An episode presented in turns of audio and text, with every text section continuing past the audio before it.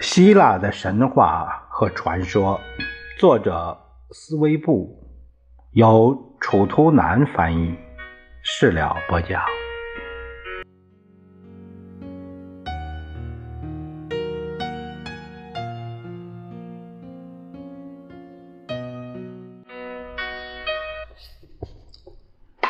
我们这一节看一下皮拉和丢卡利翁。丢，这个音译啊，差不多就行了。我们没办法这个过太精确的知道这个人名啊，丢卡利翁。在青铜人类的世纪，世界的统治者宙斯听到住在世界上的人类所做的坏事儿。他决定变形为人，降临到人间查看。但无论他到什么地方，他发现事实比传闻要严重的多。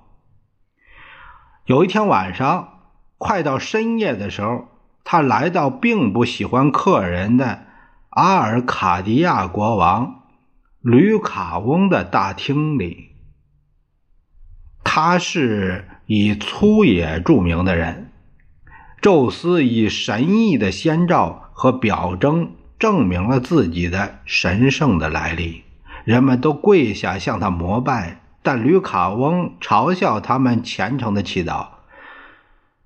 让我们看吧，他说：“究竟我们的这个客人是一位神奇，还是一个凡人？”于是他暗自决定，在半夜中，当他熟睡的时候，将他杀死。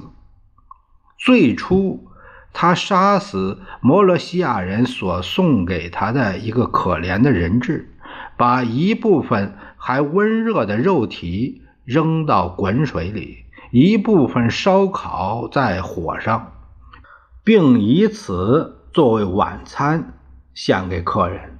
宙斯看出他所做的和想要做的，从餐桌上跳起来，投掷复仇的火焰。与这个不义国王的宫殿，吕卡翁站立着逃到宫外去，但他的第一声绝望的呼喊就变成了嚎叫。他的皮肤成为粗糙多毛的皮，他的手臂变成前腿，他被变成了一只喝血的狼。其后，宙斯回到俄林波斯圣山，坐着和诸神商议，决定除灭全部可耻的人类种族。他正想用闪电鞭打整个大地，却又及时住手，因为恐怕天国会被遭殃，并烧毁宇宙的。书轴，所以他放下库克罗普斯为他所炼铸的雷电，决心以暴雨降落在地上，用洪水淹没人类，即刻北风和别的一切可使天空明净的风，都锁闭在埃俄罗斯他的岩洞中。只有南风被放出来，于是南风隐藏在漆黑的夜里，扇动湿淋淋的翅膀飞到地上，涛浪流自他的白发，雾霭遮盖着他的前额，大水从他的胸脯涌出，他升到天上，将浓云捞到他的大手里，然后把它们挤出来。雷霆轰击，大雨从天而降，大风雨的狂暴蹂躏了庄稼，粉碎了农民的希望，一年长期的辛苦都白费了。宙斯的兄弟海神波塞冬也帮助着这个破坏的盛举，他把河川都召集来说：“泛滥你们的洪流，吞没房舍。”冲破堤坝吧！他们都听从他的命令，同时他也用他的三尖神叉撞击大地，摇动地层，为洪流开路。河川汹涌在空旷的草原，泛滥在田地，并冲倒小树、庙堂和家宅。如果那里这里仍然隐隐的出现少数宫殿，巨浪也随时升到屋顶，并将最高的楼塔卷入漩涡。顷刻间，水陆莫辨，一片汪洋，无边无际。人类尽所有的力量来救自己。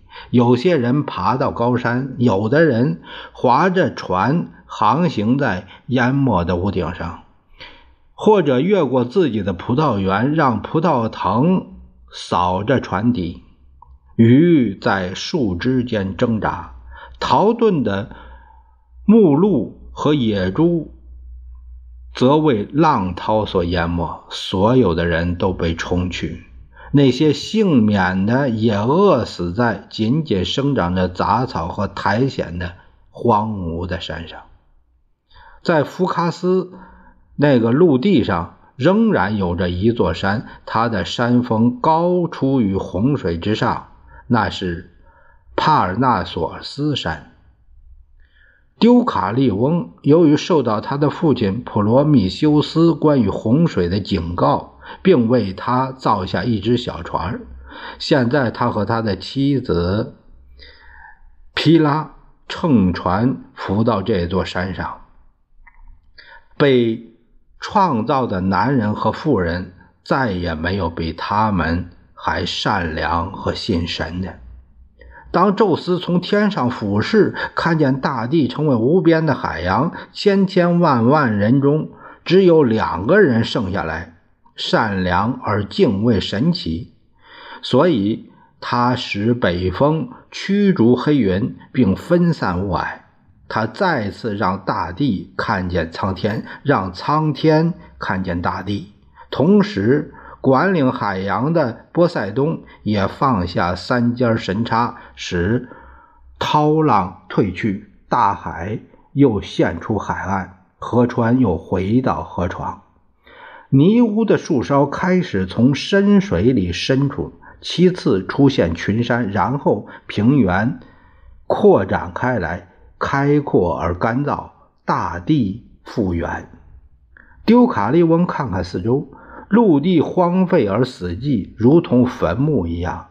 看了这个，他不仅流下了眼泪。他对皮拉说：“我的唯一的挚爱的伴侣啊，极目所至，我看不见一个活物。我们两个人是大地上仅仅留存下来的人类，其余的都被洪水淹死了，而我们也还不能。”确保生命，每一片云影都使我发抖。即使一切的危险都过去，仅仅两个孤独的人在荒凉的世界上能做什么呢？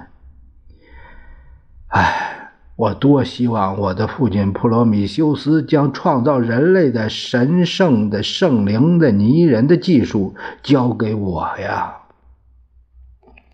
他这么说着，心情寂寞。夫人二人不觉哭泣起来。